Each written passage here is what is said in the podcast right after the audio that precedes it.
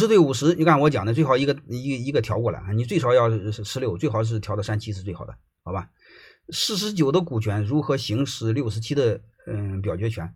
呃，这个不一定的啊。这个第一个就是刚才我说的，你可以在董事会拥有提名权，就是你在你的权力大，你怎么大呢？你比如五个董事，五个董事，你提三个，他提两个，这样的话你不是权力比他大了吗？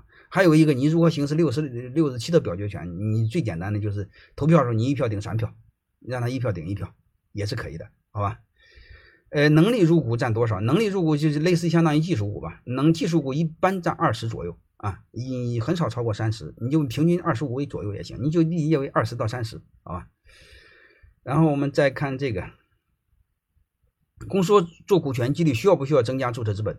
如果是你内部股东转让，就不需要，注册资本是不成变，不需要发生变化。如果是增资扩股，注册资本是要是要发生变化的，好吧？